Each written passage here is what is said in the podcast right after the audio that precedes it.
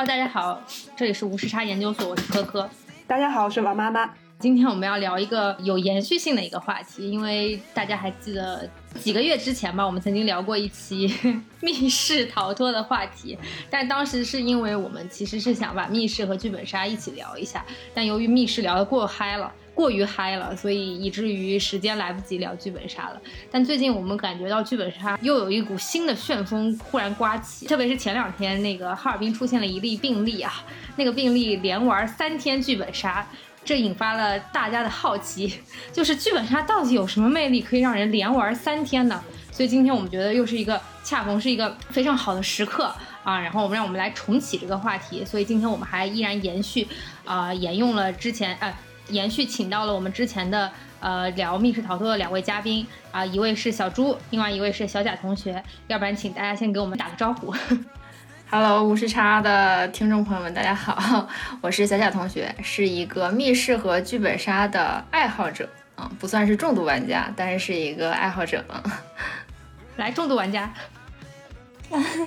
嗯，Hello，各位听众朋友们，大家好，我叫小朱，然后我确实是个密室和剧本杀的重度爱好者，然后目前密室的场数，我记得上一次好像还是两百多场吧，反正这个数字在不断的增长，然后剧本杀的话，累计到现在应该是左九十左右这么多场次，天哪，超出我的认知了。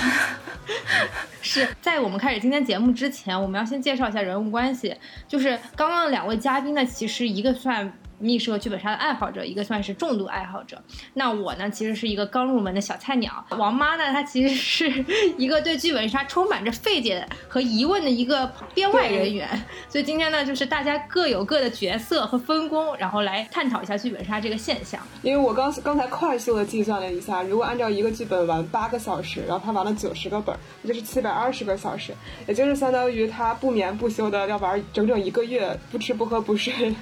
还要玩整整一个月，所以要不然大家先各自说一说，就是东北这个事情是吧？玩了三天剧本杀，连玩三天剧本杀，大家听完之后第一反应是什么？是不是有一种 仿佛就是自己的感觉？来，小朱，听说你国庆也没有歇着是吧？对对对，就是其实连玩三天这个事情还挺普遍的，比如说中秋的时候三天假期。嗯，身边就不止自己吧，有很多朋友其实都是这样，就是可以连玩三天。然后，嗯，我会觉得就是，呃，剧本杀已经变成有点像年轻人的一种，就是周末或者放假的一种社交方式，或者是娱乐方式。就像以前可能大家会出来什么 K 歌呀、打桌游呀一样，现在只不过就变成了玩剧本杀而已。所以会觉得连玩三天其实就是正常的一个娱乐和消遣。嗯，也没有特别的夸张了，其实 是。哎，我想问，一般一个剧本杀的时长大概是多久？然后你们一般会怎么安排？平均下来，其实四到五个小时的会比较多，就是是比较普遍的情况。嗯，然后，嗯，我们一般时间不是特别赶的话，其实一天就玩一场。大概下午开始玩，然后到晚上吃饭之前，就是这么个节奏。但有的时候确实是觉得不够过瘾，或者有一些场次真的很难约，我们会挤压一下，比如说一天连刷两个本儿这种情况。当然，这种连刷就不能刷那种八个小时，就六到八小时的这种超硬核本儿，因为会受不了。是，就是到到后面的时候已经就就要掉线了，就一般会有机的组合一下，就比如说前面状态好的时候先来一个难一点的，后面呢如果还想再玩就玩个简单欢乐的这种类型的，嗯，我们也也会这么去搭配。但是我知道有一些。嗯，我我也认识一些朋友，就是他们玩剧本会更疯狂一些，就远超过我的这个强度，就有这种工作日每天晚上的时候可能都会跑一个本，然后周末就从早到晚这个样子。他们有本职工作吗？我想问，就是白天上班，晚上跑一个本儿，这种还是有的。因为如果没有他或者是自由职业者的话，他白天就去跑了。这个这个我我确实比较佩服，就是白天已经上一天班很累了。其实我我说实话，我觉得剧本杀是比较耗精力的。就我很能理解，就最近那个脱口秀的有一个庞博博他不是讲吗？他他就不太能理解为什么大家喜喜欢去剧本杀。他说跟坐下来开会一样，就很累，跟上班一样。对。对，可能不同的玩家他追求的，就是玩剧本杀，他追求的目的不一样。比如说，有一些人会追求很好的体验，他会仔细的挑选这个，选一个好本儿，然后让自己拿出最好的状态去迎接这个本儿，然后一天可能就玩这么一场。但是有一些玩家他是属于就是呃体验派或者是打卡派的，就是他会。能尽可能的用更多的时间去打卡更多的剧本，那中间可能有一些剧本不是特别好玩，或者他自己状态不是特别好的话，他也不会在意这个事情，他可能更在意打卡这件事情，所以就大家风格会有一些不一样。嗯，就整体这个剧本杀到底是个什么样的一个流程？怎么能够会让人沉浸其中？它而且它它大概的一个形态是什么样子？嗯，那我就介绍一下，就是可能不是标准的定义啊，但是呃，剧本杀其实本身是一个真人的角色扮演推理游戏，嗯，这是它最初的一个样子。然后这个游戏呢，主要的道具是剧本，也就是说每一个玩家会以一个剧本和剧本中的角色作为核心，然后在呃游戏主持人，也就是我们通常说的叫做 DM。嗯，在游戏主持人的带领下和引导下呢，呃，其中就是会有玩家呢是在其他玩家不知道的情况下去扮演凶手，嗯，啊，然后所有的在场的玩家经过多轮的搜证、讨论或者推理，然后最终呢要票选出凶手，嗯，然后并且呢还原他的作案动机和作案手法，然后最后呃投票结束之后再由 DM 来公公布真相。就是这是一个最基础的剧本杀的流程。其实是不是有一点像当年玩的，比方说狼人杀、什么阿瓦隆之类的更高级和更丰富的版本？对，它其实剧本杀最早应该算桌面游戏的一种，因为就是大家坐在桌桌上，然后通过一些道具进行的游戏嘛，所以它是可以被归为桌面游戏的。但它比狼人杀、阿瓦隆之类的呃丰富的之处呢，是在于每个人是有角色扮演的。嗯，就它有这个角色扮演的元素在里面，然后其实，嗯，就另外就是它有一个明确的内核，就是一定会有凶案和凶手。嗯，嗯，就这个应该是必不可少的一些元素，然后才能称之为是剧本杀。嗯，所以现在的话，剧本杀应该怎么分类呢？现在按几个大的类型来分，我觉得主要是分。呃，当然它有不同的分类标准啊，有一些是按就是实景线上线下这样分，那这个我们就不谈了，因为它可能跟评价的关系不是很大。那如果按就是玩的这个游戏的类型来分，我觉得主要分三类吧，其实细分可能有很多。就第一类呢是机制类，第二类是沉浸类，第三类是推理类。那我们一般会叫就是呃机制类的话就是阵营机制。然后沉浸的话，一般是情感沉浸；那推理的话，就是硬核推理。就这这些词是会经常听到的一个对基本那个剧本杀最基本的一个分类。阵营机制呢，就是说它有点像桌游，它会在一个剧本的人物身份的一个背景下，然后每个人有自己的目的和自己胜利的条件。然后玩家之间可能要进行多番的私聊交易，或者用自己手里有的一些东西去进行，就是这种交换呀，然后或者是拉拢别人在自己的阵营上呀。所以这种剧本呢，它的呃游戏的乐趣就在于过程中的互动和博弈。那通常它的剧本的最后就是没有一个固定的结局，它的结局走向会取决于玩家之间的这个博弈的结果。那这个是阵营机制类，就是有有一些玩家，特别是某些星座的玩家，他其实特别喜欢机制类的这种剧本。嗯，比方说我一定要争第一。啊，这个具体的我还我忘记了，我以前看过一个文章，好像是说哪个类型的玩家，金牛座。这个我不确定啊，就是可能金牛座特别适合来玩阵营机，就是他有这种我一定要去争第一，我一定要去抢这个遗产都是我的，你们都要站在我这边，然后就就他会很很嗯主动的在这个游戏中去拉拢大家在他的阵营上，嗯，会有几个星座是这样的，然后嗯这个是第一类。那第二类呢，就是情感沉浸类的这种剧本，它通常呢是以一个。呃人物的故事，然后呃优美的文字描写，然后通过你读剧本的过程以及中间的设计的一些环节，让你更好的带入你拿到的这个角色。然后去体验这样一个角色他的呃经历也好，或者是情感的变化也好，就体验一个更好的人生，然后会让你尽快的能把自己带入到这个剧本里面。它就有点像，就是很很沉浸的这种的，像你读一个沉浸的小说，但是它又多了一些互动，然后或者是像什么像一个沉浸式的戏剧等等，就是通过这样的方式去让你体验一个不同的人生和情感经历。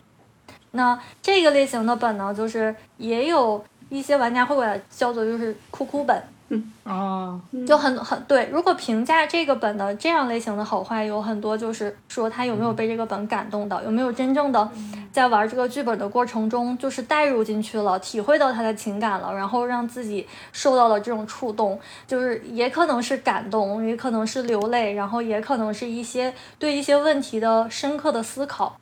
嗯。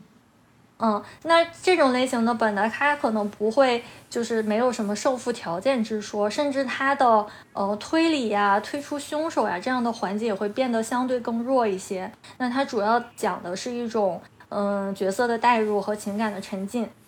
嗯，那这个类型的本，它的评判的标准其实就就比较主观了。就是如果你在玩这个本的过程中，你觉得沉浸的很好，其实它就是个很好的本。当然也会有很多的，呃，比如说偏负面的这种，就是说觉得这个这个人物跟我特别的不贴切，那我可能就很难沉浸进去，那这个本儿我就会觉得它很差，或者说这个本中间有一些环节让你感到不适。嗯，或者这个角色本身的设定让你觉得无法接受，那可能就很难去带入到这个角色中。总之就是最后你没有达到沉浸的感觉，你感觉像是看了一篇课文一样，或者看了一篇教科书里面的那种小说，嗯，那就没有达到那种你真实的就是融入到一个呃文学作品里面的这种效果，那他可能就不会得到一个很好的评价。嗯，一般这种本的那个就是怎么算赢呢？还是说就没有输赢这种？就是当你整个沉浸在里面，哭得稀里哗啦的时候，你的脑海里再也没有凶手和输赢这几个字。哦，就是我就是属于那个阵营机制里面一定要赢的那种，是吧？你可以最后给自己归一归类，你可以看看哪种更能吸引你。但是我是觉得，就是实际上我。嗯，因为我们有讲有三个类型嘛，就我最开始以为我是一个硬核推理玩家，但是当我真正体验到了一些很好的情感沉浸本的时候，其实我哭的可能比很多人都凶。就嗯，对，其实不要过早的给自己定义。就有的时候你没有很好的体验，并不是因为你是某个类型的原因，而是因为你这一次玩的剧本可能是呃本子的原因，或者是 DM 的原因，或者是同场玩家的原因，让你并没有那么好的体验。嗯，有的时候可能是这样，就是也不要过早的给自己划为某一类。就我补充一下，我觉得情感类的，就是沉浸式戏剧类的这种本儿，它其实也是有一个，就是所谓的一个凶手，它毕竟叫剧本杀嘛，就是它的流程其实跟所有的其他剧本是一样的，就是有一个所谓的凶手，它的主线可能也是最后所谓的呃推凶，但这可能不是重要最重要的一个任务，因为它整个故事编写的可能呃呃很宏大，就是这个凶案只是其中的一环，所以你在。体验这个凶案的过程中，就能够把整个整个故事给还原出来，然后你所感受到这个故事当中的力量，是可能比这个凶案最后给你的震撼要更大的。对它，其实它的流程和呃，跟其他的这个剧本杀是没有什么区别的。对，只是说最后的这个体验可能给你感觉是不一样的。对，嗯，对。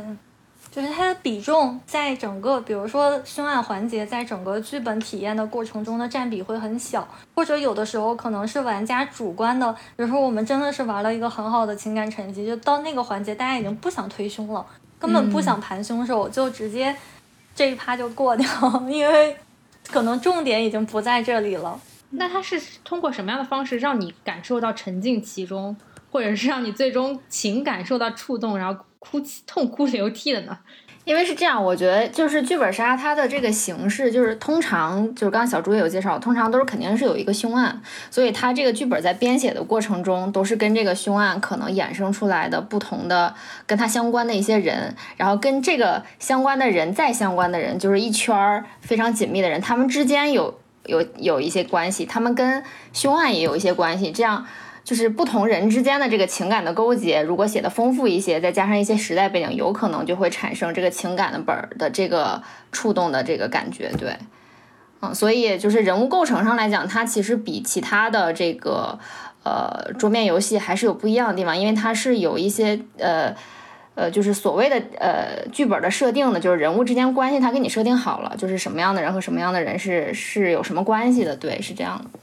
就是我觉得它比较丰富，就是怎么能触触动情感呢？因为就像狼人杀这种，显然你是有身份，然后也有目的，但是你不会在这里面感受到情感的触动的。那剧本呢，丰富就丰富在是说你扮演的这个角色，他是有自身的故事和经历的。这个事情就像你在看小说的时候，其实你会被小说中的人物他的经历所感到触动。那剧本杀呢，有一部分就是情感触动原因，其实也是来自于这里。就是当你在阅读的时候，你阅读自己的这个角色，你把自己带入进去，其实你本身会被他的经历啊，然后或者时代的背景啊、命运的这种悲剧啊等等，会被这些事情就是嗯卷入到你自己的情感里。然后同时呢，它又增加了你读小说没有的部分，也就是说你跟在场其他玩家之间的互动。就你可能开始觉得自己经历是这样的，然后其实你的经历中可能会有一些其他的人温暖你也好，或者是你们之间有仇恨也好，那这些人可能就是在场的这些玩家其中的一些。那你了解了他们的经历之后，你会当你把整个故事故事都还原起来之后，你会发现，嗯，它背后其实可能包含着一些，嗯嗯，比如说这种。命运的悲剧，然后也可能有一些呃个人性格上的悲剧等等，其实就是这些东西会给人内心带来一些情感上的就是触动，嗯。嗯，其实说白了，我觉得它比桌面游戏丰富，就是因为它每一个剧本冠以了每一个人，他有一个独特的故事，不像就是狼人杀，就是你拿上一张身份，就是相当于你就是固定的一个身份，你没有任何的就是前因后果，你是狼人，你就是应该杀人，你就是应该就是避免被抓，就是这是一个特别简单的动机，然后只不过是可能每每一晚上或者每一轮我选择杀杀的人不一样，这衍生出来每一局游戏是有非常不同的这个。呃，感觉，但是但是剧本是不一样，剧本是相当于给每一个人一个身，有一个故事背景，你是什么样的身世，你经历过什么什么样的事情，你带入这个人的身世，然后你再去想你今天就是所谓的这个呃案发案发的时候你发生了什么，这然后我们再一起讨论，相当于大家都在一个剧里面，大家都有一个故事背景，然后大家都。体验了一个就是当时的一个情景、一个场景，这个是有一点不不一样。就是它其实比其实其他的桌面游戏的故事也要丰富很多，对，就给大家带来体验有这个不太一样的地方。嗯，那第三类呢，就是硬核推理本儿。那这种呢，其实呃是最初就是吸引我来玩剧本杀的原因，因为我们本身是这种推理玩家，就是喜欢一切推理的游戏和推理的小说。那其实硬核推理本它更像就是侦探小说和推理小说一样，只不过它把这个凶案的手法和证据给你信息打散到不同的玩家中，然后再通过这种把碎片信息组合，然后嗯逻辑推理也好，或者是用证据和细节去。呃，推断也好，最后去找到凶手。那像这样的硬核推理本呢，它其实就是，呃，推理和谜题的量会比较大。嗯嗯，然后嗯，它中间会比较讲逻辑，然后比较讲证据和细节。嗯，需要玩家具有一定的推理能力，然后去嗯推出最后的凶手。就是它的主要的游戏环节其实都在推理的过程。当然我我想说的是，就是我们光说没有玩过的朋友，可能真的没有什么感觉。但是我们可以请王妈妈先来谈一谈，她作为一个没有怎么玩过，甚至带有稍许疑问的剧本杀玩家，啊，她的体验到底是怎么样的？是吧？对，我刚已经开始有问号了。就是你们是真的可以在就是四五个小时里面就完全进入到这个角色了，对吗？你会自己脑补一些人物小传吗？其实举个简单的例子，就是有一个，比如说有一个短片的。侦探小说就是你，当你看这个短篇的侦探小说，就是你大概阅读量可能是几万字的情况下，你也会觉得，如果写的好的侦探小说，你也会觉得有一个很好的体验。其实剧本就相当于把一个，我理解啊，是把一个侦探小说不同的人物给独立出来，大家在交流的过程中，把这个剧本相当于给还原出来了。我是这么理解的，对，嗯，所以所以其实只要这个剧本写得好，就是你带入人物，我觉得比较容易，对，嗯。所以王妈，你代入过吗？我没有，我带不进去。有的时候可能，呃，代入这件事情呢，不仅是这个剧本本身写得好，它有一点是需要，呃，你拿到的这个角色其实跟你非常的契合。这样的话，就是你拿到一个他的行为，就是行事风格和行做事的逻辑，可能你完全不能理解的话，你就很难去代入。但是如果这个人他的，呃，这个角色他的三观就刚好和你一致。或者它中间呢有一些经历，是你你一看到这一段文字，你就马上想起自己经历过的一些事情的时候，你就会一下子就带入。这个是其实是一个很重要的点，也就是说，嗯，你在玩剧本杀体验好的，呃，很重要的一点是你要拿到一个适合自己的角色。那我我之前有一个经历啊，就是，嗯，我我们去玩的那个剧本杀，它的 DM 很好，他每一次呢，就是在剧本开始之前会给我们分配角色，他会通通过就是设定一些问题。然后根据你的选择去给你设定，就是到底哪个角色是更适合你的。那在这种情况下，其实我每一次的体验都非常好，因为这个角色我看到他，我就知道他到底是怎么回事，然后他为什么会这么去想，因为跟我的想法或者是观念会很搭。那我最最快的记录就是，我有一次我们拿到本儿刚看两页就哭了啊。是真的，就是我我一直以为我自己是个菠萝头，就是那种没有感情的推理机器。因为小贾同学以前跟我一起玩过，就是我们玩过的类型绝大部分都是那种就是推过去的，就是没有感情的推理机器。对，而且小猪他本身特别擅长推理，对，所以我觉得他以前特别爱玩这种推理本儿。对，对对，但你能想到我这样一个人在拿到剧本刚看两页的时候就哭的停不下来。这种会哭的，他们叫什么头来着？这种会哭的叫水龙头。水龙头，对对对对对。但是我觉得我还可以，因为每次拿到的本都会是我，比方说看小说里面我自己会比较喜欢的那种角色，而且我特别巧，我我有一次连着三次都拿了一个那种很病娇的弱瘦的，就小瘦的那种角色，然后然后就是有有一个就是我第一次玩就是一个武侠本里面的一个。就是那种特别古龙式的，面目惨白，武功特高，后来武功又不行了，然后 但是又有一项独门绝活，就 whatever，这个就我绝对是我在那个 看小说里面最喜欢的那个角色，但我始终就是没有把我自己和那个角色本身的相关性、个人经历的相关性试图做过任何层面上的贴合。我发现我可能开启的方式不太对，就是我好像觉得就是玩儿还是跟上班似的。就是盯上班了，然后 今天我拿这角色，我的任务是什么？我的 KPI 是什么？可能还是因为我是跟同事玩的，那个劲儿还没出来，可能。对对对，我我觉得我可能介于我妈跟小猪之间，就是我玩剧本以来好像没有遇到过，就是说像小猪一样就拿到这个剧本就啊，这就是我本命，跟我一模一样，我就特别能感同身受，倒也没有那种那种感觉，但是就是。对于王妈这种就是完全抽离的状态，我可能还好一些。就是我感觉我是，就是任何剧本、任何角色，我代入都不会有太大问题。就是我都能理解他的人物动机和行为逻辑，但我不会，嗯，说就是代入自身说怎么怎么样。那我可以在他的行为逻辑下觉觉得他做什么是合理的，然后他接下来会做什么事情，但可能不会说有一个比较深刻的这个情感的投射。这个。不太会有，对，就是这可能每个人的体验是不一样，的那个跟个人性格有对，关你是。那个技巧派的表演体系，他是那个共情的那个表演体系，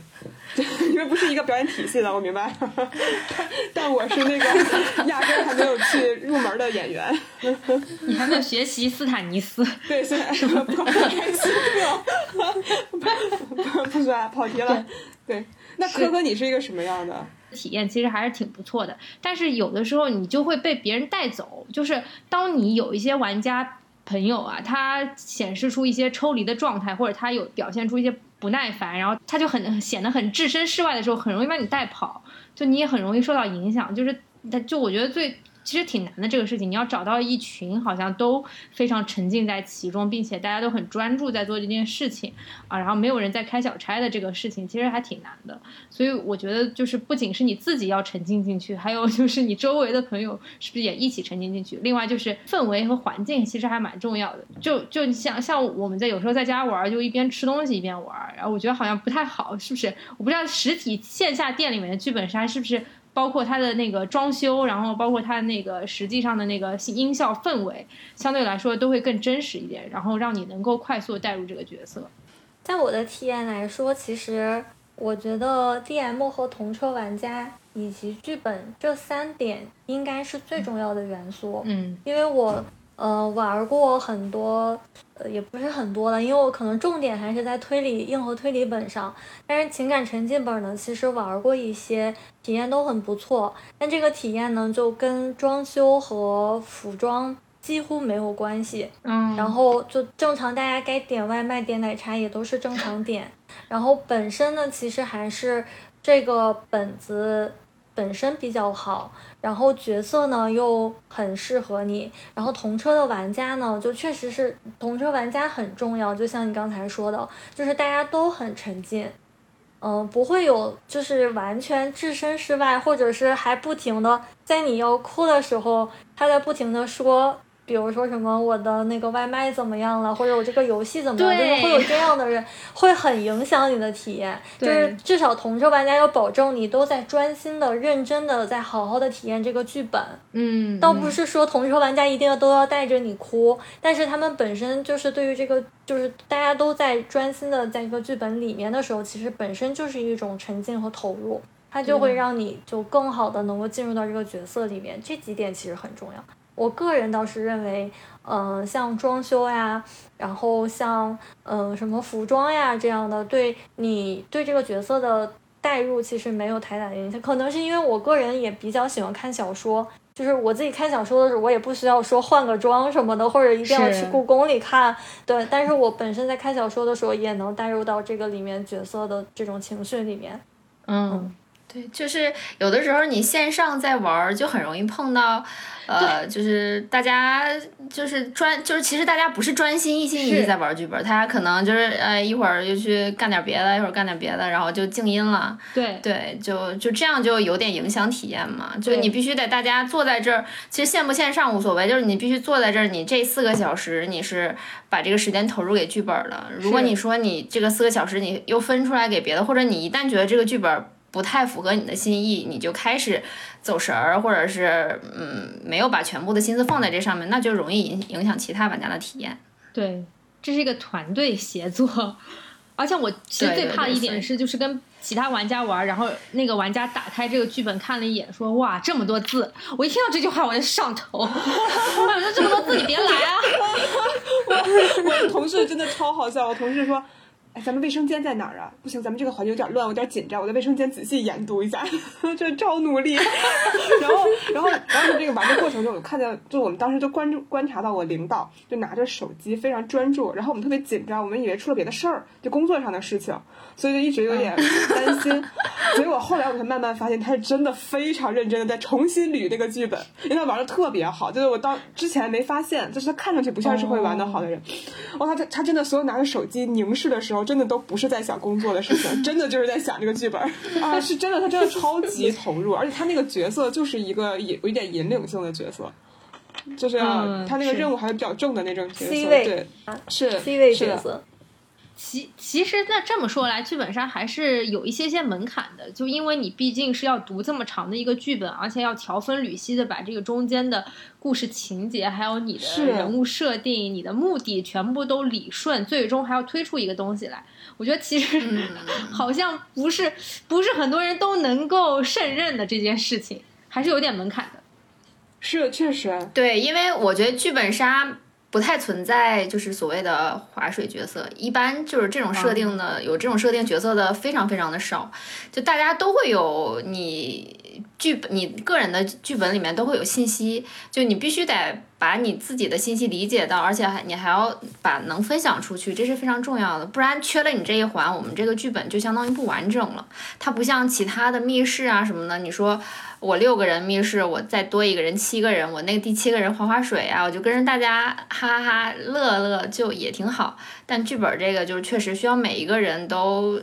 投入一下，才能够把这个剧本还原出来。嗯，嗯嗯，对嗯，对，但我补充一下，就是这个门槛呢，其实也没有那么的高，因为剧本的剧呃剧本剧本之间的类型差别还是挺大的。就是有一些本儿可能是我玩过七十多页的本儿，但是我也玩过三四页的本儿。七嗯十多就是页的，对对对，所以就是我觉得一个好的体验是你在一个是自己选本儿嘛，另外就是在选角色的时候，其实好的 DM 会来跟你沟通。嗯、那我发现我每一局就是体验都很好，就什么类型的其实都玩过，七十多页的也玩过，三三页四页的也玩过。那在于 DM 提前其实有跟你说沟通过，就是说这个本儿如果你想开的话，需要一些能够接受大量阅读的玩家来去玩儿，然后大概性格是什么样子的，会比较适合这个角色。然后有一些本儿呢，可能是我。不是文字量的问题，但是他会很难的推理，那他会跟你说，你需要找一些这种就是能够去推理硬核的玩家，或者擅长去推理的玩家去玩儿。实际上，我觉得大部分的人都可以找到适合自己，就是会觉得玩的很开心的本儿。因为剧本杀现在类型实在是太多了，那唯一不适合的其实就是说你不爱跟别人说话的人。就如果你整场坐在那里，一共就说两句话的话，其实可能这样的话才是说唯一会让这个剧本体验不好的。那其他只是说你在选择上有没有选到适合你的东西而已，而不代表着说就是你我不愿意读文字，那你就可以选那些文字量少的，甚至说就是机制本，因为机制本一般文字量会少一些，它的重点是在于呃人和人之间沟通嘛，聊嘛，我来忽悠你嘛，传销啊，就类似于这样的，嗯，那其实每个人都会找到适合自己的本儿和适合自己的角色的。只是这件事情也可能没有那么简单，就是你碰运气的话可能会难一些。但是如果有一些呃比较懂的 DM 或者是比较懂的店家来去跟你介绍或帮你去选择的话，其实你会很容易获得一个很好的体验。嗯，是，嗯嗯，所以其实是不是跟陌生人玩反而不太好，还是最好是要跟比较相熟的朋友一起玩？嗯，我自己是就是剧本杀，从来都没有拼过场，就都是哦跟就是觉得大家是同一个类型或者是同等素质的玩家去一起玩儿，但是。这个跟大家玩剧本杀的目的可能会相关，因为现在其实剧本杀是一个很出圈的游戏了，就不再是，呃，只是局限在就是推理爱好者的这么一个圈子里的游戏，它其实变成了一个年轻人的一种社交方式。那很多人他就是喜欢每一场都跟不认识的人玩儿，这样的话，我能通过剧本杀快速的去认识一些其他的朋友，嗯这这个就对，就两种情况都有嘛。对，对，就是我我个人感觉，只要是这个玩家，只要尊重游戏，他只要呃认真的去完成他该做的事情，这个这这个本儿体验下来都不会有特别差的体验，除非他这个人就不太尊重游戏，那没有办法，可能他。就就给会给大家带来特别特别不好的体验。其他的情况下，只要这个人尊重游戏，那你这个剧本体验下来是没有问题的。对，嗯嗯，我是我是这么感觉的。对，就是想要一个比较完好的游戏体验，可能是需要大家来配合，就包括 DM，包括你的队友是适合这个本儿的，这个可能是一个比较理想的状态。嗯所以你有遇到过那种特别跑偏儿的队友吗？我的话是因为就是刚才说了嘛，就是我其实几乎不拼场，所以我认识的都是就是一起玩的都是非常靠谱的这些玩家。然后，但是我有听过很多关于不靠谱队友的故事，可以跟大家分享一下，就是各种奇葩队友的故事。比如说有嗯什么迟到很久的，然后呃有那种就其实我们最反感的应该是开天眼的玩家。哦，什么叫开就自己搜剧本开是吧？天哦，那对，就是他其实，在玩这个剧本之前，他就已经知道答案了，或者知道什么了。很过分然后，对这种其实，或者说他可能甚至是自己玩过这个本了，他再来玩一次，哦，就你不知道为什么他他们会有这样，但是这样的玩家确实有。然后我经常会听说有这样的，就是呃，可能证据什么线索还没有拿出来，他就直接把推理的手法就全说出来了，就。嗯，然后你你整场的体验就什这个就么都没有像。就像剧透一样，你看一个看一个破案类的小说或者电视剧，然后你刚开始弹幕就告诉你哪个哪个是凶手，这个就很讨厌。凶手被圈在第一页。对，我觉得就是第一开天眼的玩家，如果你遇到之后，你一定不要再跟他玩了，他绝对会影响你的体验。嗯是这种人是会拉入被拉入黑名单的。是那第二种类型，我觉得一定要拉的就是那种，呃，炸场的玩家。嗯，什么意思？这是啥？嗯，就是说，比如说你可能拼了一个车或者什么，大家一起来玩儿，然后这个人刚拿到本儿看了一会儿，他觉得这个角色他不喜欢，或者他拿到了凶手，但他不想玩凶手，他直接我不玩了。哦，还有这样子的。对，然后就直接，或者是有一些就啊，我我我我现在突然有个急事儿，我要走了。但这种可能还是找借口，有很多就是说这本儿我不喜欢，直接把本儿一摔，然后就走了。就拼场的时候很容易遇到这样的人，我听说过好多。那然后或者交钱呢？是一些其他的，就嗯，没办法吧？交的钱，对他有可能。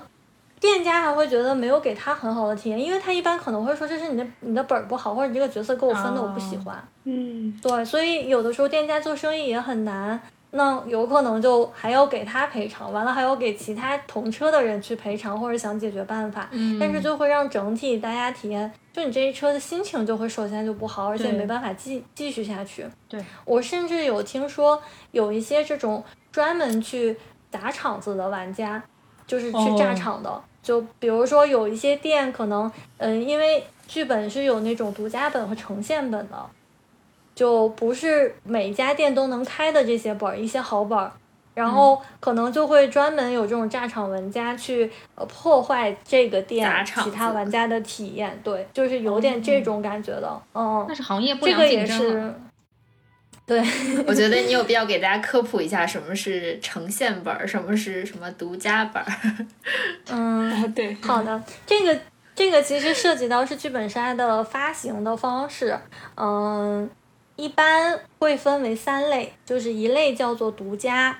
呃，一类叫做呈现，也就是城市限定，然后一类呢叫做盒装。这个是线下剧本杀的，就是从发行方式上来讲的三种分类。那么独家本呢，指的就是每个城市只有一本，只有一家店可以开这个本。嗯，所以也就是说，比如说这个本是独家本，那如果我想我就在北京，我就想玩这个本儿，我只能去这家店去订。那他想就是可以想象，就是说这个这家店这个本儿肯定会开的场次都是很满的，对，对，因为它的这个供需关系摆在这儿嘛。那城市限定本儿呢，也就是呈现本儿，指的是说这个本儿呢在每一个城市最多开三家，就通常是一到三家，对，它会有限定，就是稍微分摊一下这个火力和这个人流。那嗯，一般独家本和呈现本呢，都是属于呃平均水平和质量可能要更高一些。当然，店家拿这个本的成本也会比较高。然后盒装本呢，就是等于是不限量，也就是说它像它像一个商品一样，就只要你想买，你就可以买。它就是就封装好的一盒嘛，所以叫盒装。那就是基本上所有的店开剧本杀的店，你这个盒装做得好，可能每家都会进这个本儿。那你想玩这个本儿的时候呢，你去哪家都能玩得到，但是呢，可能每家开出来的体验会不太一样。但是它没有限定数量，就只要你想玩，你就可以，你甚至可以自己买来玩都没有问题。就是你自己花个四五百块钱买一个盒装本，然后自己开都可以。现在有很多人都这么做，对。那主要就是按这个分类是这三种。那就是说到发行的话，像独家和呈现一般会怎么拿呢？就是现在各个城市都会有这种剧本杀的展会。嗯，比如说北京的话，之前办过一个叫做一本正经，七八月份的时候，嗯，然后那剧本杀的发行方呢，会带着或者是作者，他们会带着自己正在筹划中的剧本，然后带到这个展会上，然后那所有的店家呢，就是感兴趣都会去参参展，去去，然后在展会上他们就会约很多这种测试车，就是店家去测试，但是这个时候的这个本儿呢，不是很完整的，就不是已经。做完的，它可能是一个进行中的本儿，嗯，就是我有的时候这个测试，我可能就拿前半段剧本，我就先给你们测，告诉你们后面大概是什么样子的，然后由店家来跟发行方之间去签订一个意向书，嗯，如果你是独家本的话，那你你可能整个北京市你只能跟我来签，嗯，然后那这个本以后就是独家，然后我就会为你这个本儿做一些准备，等你正式出来的时候，我就。到时候就开这个本儿就好了，然后全北京市只有我一家来开这个本儿，嗯，就一般是这样一种形式。嗯，那像呈现是不是也一般是这种展会上那个才能够就是呃发行和就是跟这个店家来签订这个这方面？对对对，一般呈现和独家都是这样签。当然，嗯，还有一些可能是已经比较。有名气的，就是作者或者是发行也好，就是他发行了这个，所有人都会去抢。可能他之前已经发行过很多口碑非常好的本了，或者有一些作者出来的本儿，就是就这个人的本儿出来，我就一定要要。那有很多这种情况，可能他们就不需要去展会了。但是还有一些就是新的作者，他呢又觉得自己写的质量很好，他想去争取这个呈现，就把自己的本卖得更。嗯，好一些，他也觉得自己这个本儿写的很不错。那他最开始被大家认识的方式，就是呃，很可能是在展会上。嗯，明白。嗯，对，嗯，哎，因为我自己接触过剧本杀，我觉得可能不一定有地理位置或者条件的限制嘛，所以基本上。就是我刚刚说到的，可以在线上玩，然后也可以自己在家里玩，然后或者是线下的剧本店里面去玩。那这几种的话，我我个人有个感觉，好像我线上 A P P 玩到的这个剧本和线下实体店里面，或者是知名的那些，实际上你买的那些剧本，好像有比较大的不同。这个是不是也是跟发行渠道有关？对，因为线上和线下完全是两个不同的剧本分发平台。哦，嗯，就是。发行呢，其实，嗯，还是属于链条中比较靠近作者的那一端。就是我作者写好了剧本之后，然后由发行方来去做监制啊、美术啊、印刷呀等等这些。当然这是线下的那条线了。嗯，然后再由发行方呢，就是通过展会去签约店家也好，或者是像盒装本，盒装本不存在签约的问题嘛。那发行方会把它的盒装本呢，有这种呃叫做剧本的分发平台。嗯，然后就是它上面会展展列很多，就像货架一样，就是列很多它现在正在出售的盒装剧本，然后你就可以直接在上面采购或者进货，嗯，等等，就类似于这样的形式。那么线上的平台呢，实际上它不太需要走这个过程，因为它既不需要印刷，它也不需要，就它可以线上其实可以直接面向作者，中间再加一个制作的过程，嗯，然后就可以直接面向客户了，它也不需要去找店家签约。因为你只要在线上平台，像百变大侦探、我是迷等等，就是这种平台上去直接玩就可以了。所以这是两条不同的线，那么这两条不同的线就会必然导致他们的源头不一样，就他们客户不一样，然后他们的源头也不一样，所以本儿也不一样。也就是说，一个作者他通常不会又发线上又发线下，对吧？一般能发线下的作者就不太会发线上了，但是你说这个作者最开始写线上，后来慢慢的去写线下，倒是有可能的。嗯，但是线上的门槛感觉相对低一些。对，他可以先写线上，但是他如果想到线下的话，他还是要有相应的呃这种发行方或者是工作室，然后去跟他对接，把他这个转化成商业化的这样的一个流程才可以。嗯。对我理解，他既然能够走线下这个，就说明其实是有一定认可度的，他才会，或者是他的这个本儿经过他的发行方先首先给他认可了，他才能够走线下这个这个。毕竟线下这个，我估计是不是赚钱要比线上的要多一些呀？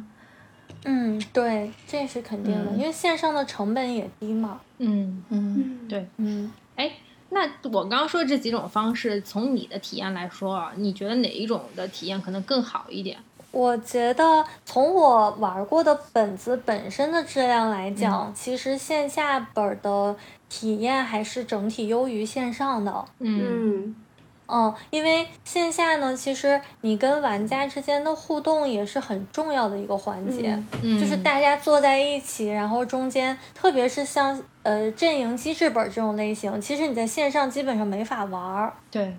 没法讨论，因为很难。对你需要拉拉你阵营的人，你需要跟他悄悄的去私聊，然后包括你们需要面对面的去交换一些东西啊什么的，就是这种其实很难。然后呢，像情感沉浸类的话呢，你在线上玩的体验也不会很好，肯定没有在线下的体验好。毕竟大家坐在一起，你能看到每个人的情绪波动是什么样子，再加上一点环境啊、灯光啊、音乐的这些衬托，其实情感沉浸类呢，线下也会比线上的体验要好。嗯，那唯一的区别其实就在于推理这个。我觉得推理的话，在线上呢会有一点好处，就是这个线索分享的过程会变得更容易。嗯，就一般线上的软件，就是大家搜到的大量线索，你都可以直接看。那线下我们会有一个问题，就是这个线索卡就一张，但是大家要同时去阅读这么多线索卡的时候，其实会有一点困难。嗯嗯，或者说这个比较花时间，然后你随时查看也很难。我们就在手机里查，或者是直接现场去找这个卡片，你很容易漏掉一些信息。是。那么在推理的角度来讲，可能线上这一点会方便一些。嗯，但是其实线下也有也有办法去解决，就是我之前玩过一些体验很好的，他会当大家所有的搜证都结束之后，为你提供这种线索合集，或者我把线索卡都陈列在一起，就都摆在贴在白板上，或者是贴在什么上面，让大家方便大家去查看。那其实这个就立刻就解决了线上线下的这个区别。那那我觉得，嗯，还是线下的体验好。对。因因为是，其实我我刚刚也讲过，我自己在家里有玩过嘛，然后我知道王妈也曾经就是体验过这种 DM 在线代杀的这个这个过程，我可以让王妈先分享一下她那个上一次这个线上什么 DM 代杀的经历。啊，对，就是他其实是因为我们是团建，然后就是但是也不是说在办公室嘛，就是还是说在一个民宿里面，然后大家一起玩，然后就其实同事之间彼此没有那么熟悉。然后是一个新成立的部门，然后大家就会通过这个来去做一个团建。然后确实没想到，就是会有一个小哥他在远程，是相当于 DM 吧，然后陪了我们从不到八点钟一直到晚上凌晨两点多钟。就是我们杀的真的很努力，就是我们基本杀的真的非常努力，就是是一个那个而且那个本儿本身。我我我我我体感一个一个非常体感的，就是对于好本，我感觉至少是有一个是前提是大家基本上每一个人都能够保证这个角色是可以投入其中的，然后基本那个本还是可以做到这个的。然后呃，然后我觉得事实就是就是我觉得这个好这个好处是在于后面的。就是在我们团建之后，这个对于团建来讲真的很有用，因为在那个团建之后的若干个星期里面，我们彼此称呼还是那个剧本里的名字哦，哇，就已经就是逐渐就是直接就是哎什么什么，我们玩的是那个上钟，就那个洗脚的那个九人本哦，九人本，对对，那好像是很厉害的九人本，好像是还挺对那个本儿非常非常不错。是，然后就是我们后来就会集体就是还会叫彼此的名字。就是叫当时的那个编号，对，是，对，几几十几号技师，对对对对对对对，你六十六号，六十六号过来过来，六十六号我们一起开个会。对，但这这个我就觉得挺神奇的，就是其实好像也没有了，实际上我们认为那种限制，然后甚至还有一个人可以远程代杀。我觉得这感觉特别像看看电影和你在家，就是你在家看电影和你自己去电影院看电影的区别。我觉得就还是对，还是有一个还是有差的。他还是一个在场，所以你们的 DM 是，所以你们的 DM 就是在网上找的是吗？他就专程来给你们收费当 DM，对吗？我有一个同事，他就是真的就是他会突然间对这个事情感兴趣，然后他在网上下了九十九个本儿，然后他就找找找找找找一个，就是觉得我们就是每个人，就是比方说有有些同事不喜欢很血腥的呀，或者是怎么着的，反正就是最后考虑了大家的各种爱好之后，然后挑了这个本，然后就是对方好像他线上的那个整个那个工作人员又提供了，又根据我们的需求提供了一个我们想要的，呃，就是声音好听的男 DM。因为部分都基本都是女同事，然后就想要一个声音好听、年轻的男同事，就这这感觉真的好怪哦！这样一回一盘还挺奇怪的。然后就是耐心比较强的什么的，然后在线上 可以理解，可以理解。而且他这个全程是，我觉得除了情节之外的控场，就是除了环节之外，Q 环节这样的控场之外，还是给了我们很多的推进的一些呃怎么说技巧啊。啊，也包括说也在帮我们融入到这个剧情里面，就整体说体验还是挺好的。所以这个 DM 它有线下的店吗？还是它就是专程就只做网上线上店给大家带本的？但是他就把他就把我们做了一个社群运营，我感觉就是他后来他后来会在群里面再去丢什么，我们今天晚上再开个车啊什么的。然后结果我的同事因为转天就还是周末的一天，就是我们是五六去玩的，然后他周日晚上他又。啊，晚了就开始接着玩，又杀了一盘，就是 私域流量，对，就觉得这是一个社群运营的厉厉害的机制。然后，嗯，对，呃，感觉有一段时间我们办公室里面确实都待的很沉迷。所以这个是比较常见的吗？这种 DM 远程代杀，或者是你们觉得会？我第一次听说，哎，会成为一个？我觉得是这样，就是。这这种形式其实，呃，在我看来会把它归为是线下的类型，是吗？嗯，因为它是有有 DM 的，这个其实很重要。对对，就是我我们之前说的线上平台的那种，真的是纯粹的是无主持人的，就是他通过。通对通过软件操作，然后玩家在手机上的那个平台上直接看剧本，然后什么投票，然后到下一轮搜证，你就直接点那些相应的地方，你就可以搜证，然后证据就呈现出来。就这个是一种纯线上的形式。然后刚才说的那种形式呢，其实我也经历过，就是因为最近总有疫情的这种情况嘛，会导致我们在线下可能本来想玩的本没有办法玩，然后大家就会。开一个就是就是请我们比较熟悉的这个 DM，然后开一个腾讯会议，大家在上面，然后这边微信给你发着本儿，然后线索什么大家自己在看。然后其实这种形式我会觉得它更偏向于线下，因为有 DM 在带着你，有的时候他还给我们放一些背景音乐，是的讲一些这个。呃，背景的故事，然后为了帮助你更好的带入人物关系，对，其实这个还是偏线下的。嗯，那次听完王妈说的她这个新型的呃剧本杀的形式，然后我当时就想到一个，为什么没有上门代杀？就是 为什么没有提供上门代杀服务？就跟上门按摩是一个道理啊，对吧？然后果不其然，后来我搜了一下，有的呀，有的。外卖 DM 哦，是吗？对对对。这个事情的起源也是在于当时，反正北京的事情我知道，就是因为中间总有一些断断续续的小疫情来发生嘛。然后一般这个时候会限那个，就是公共场所都限制开放。那个时候就是所有的剧本杀店和密室什么这样都会限制开放。是。那这种情况下，很多剧本杀店其实它是也要求生的，包括这些他们店里的 DM 也是要求生的。嗯。所以当时就会提供这种。叫做外卖 DM 的服务，就是你如果想玩什么本儿，就就他会带着本儿，然后就 DM 自己带着本儿去你家给你开一个线下的，就是你没有办法去店里嘛，但是我可以去你家里给你开。这 DM 胆子也是非常大，就是感觉也挺危险的。对呀，对对对，当时我们已经很危险，这个不就是定点输送吗？那我还不如。去去那个地方，去可能风险会小一点，所以当时我们没有选择这种方式，就是我们直接选择了一些可以在线上去开的那种本，其实就像王妈刚才说的那种方式，嗯，就大家都在语音上，然后去看剧本，然后也玩了一些还不错的本，嗯，对，我觉得剧本杀更重要的是大家面对面交流，所以。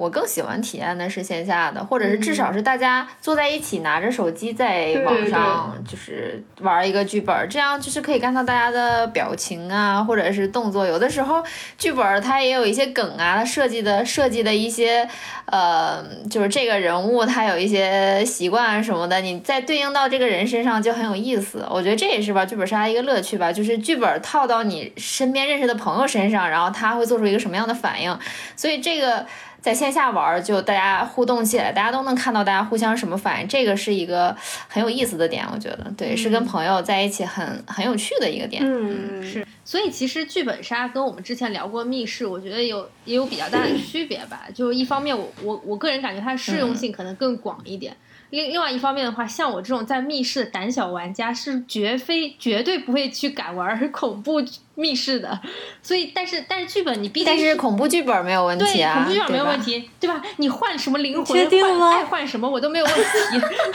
就是就至少就是就是它没有那些吓人的元素，所以我我我个个人的这个心理承受能力还好，但你说如果让我去一个恐怖密室，我就觉得我不行。嗯，所以这我觉得你你你可能没有体验过什么叫真正的恐怖剧本了，是吗？是剧本本身很恐怖是吗？我们之前确实有玩过一些，包括我身边一起玩剧本的朋友，有一些他们。也不太敢玩恐怖密室，然后但他们同样会在这种恐怖剧本下面体验到他们该有的体验，一个都没有少，各种尖叫直接送走，然后什么这种留下心理阴影的环节都可以在恐怖剧本中得到得到实现。我真的被种草了，我一下子被种草，我特别喜欢这种，就又 虐，真的假的？但是又觉得真的有也比较低，但是嗯，就就这种东西我可以代入，就是。比方说像大逃恐怖元素杀那种电影啊什么的，我就会就是可能别人没有觉得非常恐怖的电影，但我就我已经自行把它剧本杀化了，就我可能会自己想说我在这个场景下我该怎么办，越想越害怕那种。嗯，那这个时候有点音效的配合就绝了。可能这种是你喜欢的剧本杀的类型，或者说是你容易沉浸沉浸进去的类型。是的，完了，真的有，完了完了，终于被种草了，在第一分零五分一一小时零五分的时候。而且妈妈，我建议你体验那种情感类型的本儿。对，因为其实那个什么呃上中对吧？上中我感觉是一个阵营类型的本儿，对不对？对对，是的，阵营加我记得我也玩过，对吧？但我是那个阵营类型的本儿，对，我是那个被被强奸的那个角色。什么？还有这种戏吗？你不是个技师吗？我是一个被男的强奸的男技师。啊，我知道你的角色是什么了。我剧本杀口味很重啊。对，就是他为了把大家联系在一起，会有的时候会设计一些比较夸张或者抓马的桥段，就让你感觉还挺有意思的。对。您正在收听的是无时差研究所。无时差研究所三周年周边持续发售中，产品详情和购买链接请见本期播客的详情页，欢迎大家多多支持。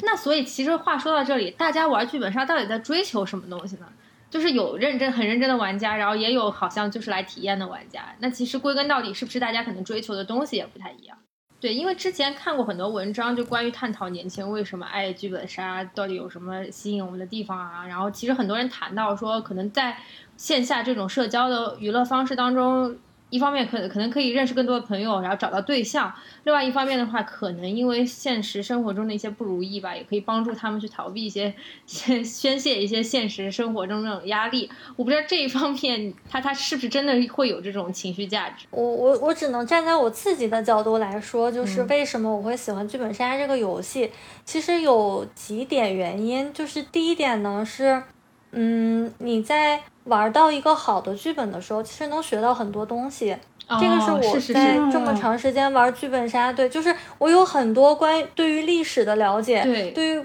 国外的历史也好，然后还有一些文化的了解，比如说是呃这种什么嗯西方的神话呀，然后中世纪的那个那个故事啊，什么吸血鬼的故事啊，然后什么十十字军的故事啊，圆桌骑士的故事，然后包括我们国家的以前的各个朝代的事情，我有很多都是从剧本杀中去了解的。就是你可能在历史书上学到的东西，只是一个事件或者是一个年代，只是这么一个非常嗯。符号化的这样一些东西，但是你真的带入到这样一个好的背景下去，深刻的作为一个角色去了解那个时代的背景，其实你会对那一段历史有着非常深刻的感受。嗯，我当时就玩过一个，呃，应该是南宋背景的，就是他是在讲从北宋到南宋中间这个故事，然后，嗯，然后当时涉及到在那个地方，然后不久之后我就刚好去了。就是宁波，其实它在那个时代应该是明州还是光州，我有点忘记了，就光州还是明州，其实就是当时交界的那个地方。然后我就去了宁波博物馆，我在那里面看到了好多东西，都就是把我当时在剧本里经历的一些事情，跟当时博物馆上介绍的那些呃事情啊，然后东西啊，全都能对应上，包括地图也能对应上。就我会觉得，其实我在剧本杀里面会有很多这样的收获。嗯，这是我喜欢的第一点，嗯，然后第二点呢，其实就是说到这个，嗯，扮演其他的角色，去体验其他的人生。其实我自己本来就很喜欢，因为我就我喜欢看小说也是这个原因，嗯，就是我在看小说的时候，我会觉得自己，嗯，毕竟你一个人的经历可能就是这些，但是你通过别人的故事，其实你能丰富自己人生的体验和经历。那这个其实剧本杀能给我带来的一些东西，嗯，就我可以把自己带入到不同的角色中去体验他的经历也好，然后嗯心情的变化也好，然后有一些要去做抉择也好，其实这种是丰富人生体验的一种方式。嗯，然后第三种呢就是。嗯，就推理那个就不说了，因为本来就是推理爱好者，就其实这个也是推理游戏的一种嘛。但是我也我也会喜欢其他的推理游戏，就是来去呃实现自己这个推理的爱好。那这点我就不作为第三点了。那我觉得就是还有一点呢，是说，嗯，有一些剧本杀它会呃引发你内心非常深刻的思考。他会把一些这种涉及到呃，比如说社会呀，然后伦理呀，然后法治呀等等很多的问题，就是这种社会性的问题，然后带入到一个剧本的背景中，让你以这个角色的角度去呃去考虑你最后到底要怎么去做选择。就有一些，比如说你到底是要站在人类这一边，还是什么其他的那个那一边？有的是说你到底要去呃改变这个东西，还是要不去改变？就是其实所有的这种问题是没有正确答案的。对。但是你在跟你同场的玩家去思考啊、博弈啊，或者是辩论也好，或者是讨论的过程中，或者你带入自己的这个角色之后，其实你会有引发很多新的想法。然后你在跟别人讨论之间，就是大家都会共。共同的产生对这个事件的一个深刻的认识，其实这个也是在剧本杀中能获得的。就是你正常可能你不会去考虑这些问题，是，然后你也不会有机会去跟别人去讨论，哪怕是针锋相对的这种像辩论一样的东西，你可能只有在辩论赛上才能做这样的事儿。但是有很多其实你在玩剧本的过程中就可以实现。对，这是我最喜欢的三点。嗯嗯。我感觉小猪其实概括的非常全面了。就从我个人来讲，我可能没有他思考的那么深刻。就但是对于我来讲，剧本给我的一个比较好的体验是，我觉得一个好的剧本，它肯定是一个好的戏剧。就是我对于戏剧这种东西，就是人和人呃之间的关系，包括人和整个社会之间的关系，就很能印证小猪刚才说的第三点，就是呃。能引发一些社会思考，或者是你个人的思考，就是其实这个好的一个一个好的文学作品，或者一个好的影视剧作品、戏剧作品，其实都能带给你这些东西。只不过剧本它可能更好的一个点是，呃，你有一个角色，你就是扮演了这个戏剧的一个角色，你可能站在你的立场上，你更能就是体会你这个角色的来龙去脉，你也就更能呃去思考这个问题。我觉得这是一个。比较吸引我的地方。当然，但是就是对于那些呃社评什么，有一些年轻人在剧本里面逃避自己的人生，这个我确实没有体验，因为我觉得不管是一个戏剧也好，一个电影也好，它对于我的人生理解就不会有那么深刻的情感投射。我肯定是在体验这个剧本的过程中，我是去带入这个人物，但是体验完了就我觉得就回归我的正常生活了。它只是剧本，只是帮呃剧本杀，只是帮助我更更好的理解这个戏剧的一个过程。所以我觉得好的剧本，它肯定是一个好的戏剧或者一个好的文学作品，这是我喜欢的一类剧本吧。就是也说回最开始的那个问题，就是可能剧本有很多分类，我个人也是比较喜欢这种就是情就是沉浸类的，不一定是情感沉浸类，它肯定是有呃很多沉浸类的这个。这个分类嘛，不一定是情感类的，对，就是这个好的，我就是喜欢一个好的戏剧作品，这是一个我喜欢剧本杀的一个原因，嗯，还有一个原因就是刚才小周说的这个推理嘛，就我们肯定是，我觉得剧本杀最开始肯定也是一个推理类的游戏，对，然后它后来演变成了一个非常多元化的一个，呃，包括功能上多元化，然后分类也非常多元化的一个东西，对，这对于我来讲是这样的，对，就是比较一个低成本的，对，就。不会说像你真正去排一场戏，或者是你真正去看一个 Sleep No More 那个很贵的演演出票，就是剧本来说，我觉得是比较低成本。它通过文字的信息，是通过你脑补，可能把这些文字的信息形成你的影像化，或者你自己给它脑补出更多的这个人物。除了剧本上叙述给你的这些东西，你可能还经历过一些什么什么事情，导致你今天站在这里，然后跟大家讨论这样一个事情。这个。就是你脑补出来的东西，其实更更加丰富的。如果你有这个能力的话，包括这个剧本如果写得好的话，你会得到一个非常好的一个体验。这就是我说，就是一个文学作品也是一样。你看完一本比较好的一个文学作品，你就知道那个时代、那个背景发生了什么故事。可能书里面并没有描写具体哪一类人，他具体发生哪些故事，但是你通过你自己，比如说历史书上学到的，或者你家人告诉你的，你你身边的人经历过的事情，你觉得。这个时代还会有一些什么什么样的故事，你就都联合结合在了一起，就形成了一个比较宏大的一个嗯历史观也好，背景观也好，这样的就是一个非常非常好的一个事情，我觉得对，嗯，我觉得它很像我喜欢看的某一类小说，就是它的呃细节主主人公在微观上可能都是虚构的，但是它在宏观上的事件是真实的，然后它是从那个心里的人物去体验这个。比如说大的时代的变化，对对对，就比方肯弗莱特的那个那个巨人的陨落，那那那套那个系列，就肯弗莱特是我一个特别喜欢的通俗作家吧，我觉得他他比较通俗了。然后，但就是因为他每一本都非常长，就他最有名的应该是那个巨人的陨落，就讲一战的，然后他完全就是通过几个普通人。就是就是他的那个拿到了，比方说每一个角色他拿到的剧本，都是他眼前的那些比较有局限性的剧本，是他们一起的剧本拼凑出来一个比较大的时代的红人，一个对时代。而然后，而且我后面就是在我短暂的剧本杀那个体验过程之后，我发现这个人生中万物都可以剧本杀化。就比方说，我写复盘的时候，我发现我就非常能够理解我各个环节的同事了，因为大家可能拿到了初期的剧本都是那个。自自己眼前的这点事儿，然后可能你每次开会可以对标成每一次搜证，那可能每次的信息并不一定是 完全通畅的，然后大家可能手里拿到的目标也并不一定是完全统一的，就是大家可能是有一个大的 KPI OK 啊，但是他可能拿到那个小目标又不太一样，所以中间有各种问题。你发现在复盘的过程中，就好像去做了一场剧本杀的复盘。嗯，是有点这个意思。对，就你感觉万物很多事情就是。在我最，呃，有一点上头那几天里面，我确实觉得好像一切事物都可以剧本杀化。你特别是阵营类的剧本杀，尤其是这样，就是大家要完成一个什么 KPI。对对对对对。然后大家一开始那个 对对对开会的时候，就你以为你搜证到很关键的事儿，然后你在会上沟通了，其实你说的事儿也不是那么重要。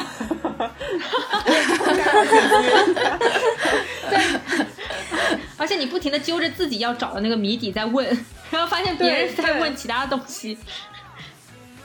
对对对，各自关心的东西也不太一样。我觉得剧本杀跟其他刚才提到的很多就是一个比较大的区别，就是比如说你看小说也好，或者沉浸式戏剧也好，其实这个里面可能最大的变量就是你自己。对对对，是的，就是只是说你站在自己的视角会看到不同的事情，但是可能文字摆在那里其实就是那个样子的。对，但是。嗯，剧本杀在这一点其实是挺独一无二的，也就是说，嗯，你你不仅是在你自己的剧本里看到自己，你同车的这些人其实也是每一场都是不一样的，你的这个经历其实也是独一无二的，就是你在玩剧本杀的这个经历是独一无二的。嗯，你不仅是说每个人眼中有自己的哈姆雷特，就是你其实你看到的什么那个奥菲利亚也是不一样的。所以你每一次经历其实独一无二的这件事情，跟你的生活、跟你的人生是一样，就是你只能经历一个这样的东西，它其实是很独特的。它不像你去呃看戏剧也好，或者是呃看小说也好，就是它没有那么像人生，就是独一无二的那种经历。其实这也是一个很独特的点。就是刚才你们谈的时候，我就正好想到了这一点。嗯。我觉得其实确实就像我们当年很多年轻人唱 KTV 啊度过周末时光一样，可能属于我们这一代就是剧本杀和密室逃脱吧。我觉得就是还还还挺有时代记忆的。对，那这期节目就到这里了，非常感谢两位嘉宾，谢谢小朱和小贾同学，大家拜拜，对，拜拜，大家拜拜，拜拜。